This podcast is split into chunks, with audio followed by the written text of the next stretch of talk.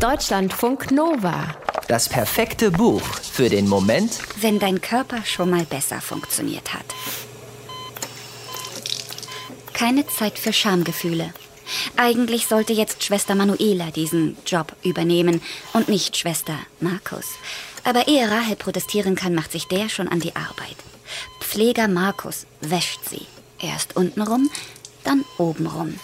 Markus hat Muskeln und Humor. Mit schwäbischem Dialekt nennt er es die heilige Waschung. Das findet Rahel witzig. Die ganze Prozedur findet sie überraschend unpeinlich, wenn nur der Frottestoff auf ihrer Haut nicht so sehr kratzen und sie nicht wegen des Wassers frösteln würde, dann wäre es fast schön. Okay, das klingt jetzt vielleicht etwas übertrieben, angesichts der Tatsache, dass Rahel ausgemergelt in einem Papierhemdchen auf einem Bett fixiert liegt, hinterüber und neben dem es lautstark piept. Aus ihrem Körper kommen an den unglaublichsten Stellen Schläuche. Und ihre Haut weist eine Bräune auf, die nach Bikini schreit, die aber leider nicht von der Sonne kommt, sondern von der kaputten Leber, was Markus knapp kommentiert. Die Lunge sei auch nicht ganz fit.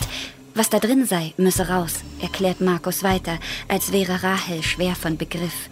Bakterien. Eiter. Ach so, klar, wenn's weiter nichts ist.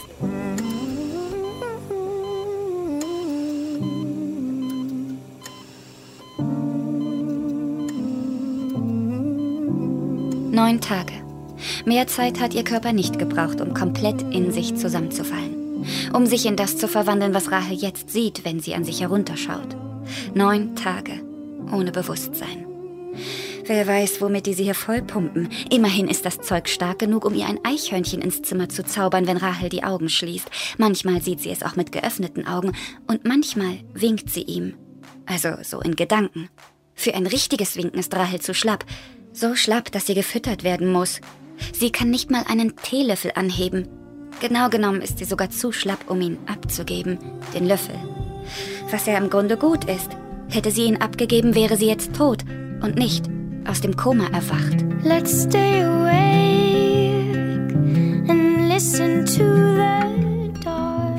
Wir von der anderen Seite, von Annika Decker, erzählt die Geschichte einer Frau, die nach einem Totalausfall aller lebenswichtigen Organe, nach einer Blutvergiftung für neun Tage an Maschinen angeschlossen und ins künstliche Koma versetzt wird. Es ist Rahels Geschichte. Es ist aber auch Annika Deckers Geschichte. Wie Annika ist die Rahel im Buch Drehbuchautorin, quer eingestiegen in die Branche, ohne Ausbildung, aber mit einem hohen Anspruch an sich selbst gesegnet. Wie Annika ist Rahel nach sehr vielen Jahren harter Schreibarbeit endlich auch sehr erfolgreich Ihre Drehbücher werden zu Blockbustern. Und wie bei Annika wird Rahel eines Tages radikal vom Leben ausgebremst. Ist Rahel jetzt, nach dem Koma, ein anderer Mensch? In High Heels über den roten Teppich, das ist erstmal Geschichte. Heute freut sie sich über jeden nächsten Schritt, bis zur Klotür, bis auf die Terrasse, bis nach Hause. Rahel versinkt nicht wie früher tagelang vor dem Rechner, Sie liest einen Satz und muss sich sofort ausruhen. Sie muss den Satz dreimal lesen und vergisst ihn trotzdem. Früher hat sie sich nie Gedanken über ihren Körper gemacht, weil er immer schön war, weil er alles mitmachte, weil ihm alles stand. Jetzt sieht sie im Spiegel einen buckligen, gelben Mr. Burns von den Simpsons, debil grinsen. Geil. Nicht. Grinsen, das kann Rahel noch. Halblustige Sprüche klopfen auch. Was anderes bleibt ihr manchmal gar nicht übrig. Wenn ihre Eltern neben ihrem Krankenbett campen und im Zeitraffer zu altern scheinen. Wenn ihr bester Kumpel Kevin nicht aufhört, völlig überdreht für super gute Stimmung zu sorgen. Wenn ihr Bruder Yuri aus den USA anreist, Job und Beziehung wegen ihr vernachlässigt. Wenn ihr eigener Freund Olli sie anguckt, als wäre sie von Aliens entführt, untersucht und falsch zusammengebaut zurückgebracht worden. Wenn ständig andere irgendwas an ihren Körper anstöpseln, etwas hineinstecken oder herausziehen. Wenn ihre Erinnerungen nur verwaschen und lückenhaft aufblitzen. Dann hilft erstmal nur Grinsen, dem Eichhörnchen winken und weiterleben.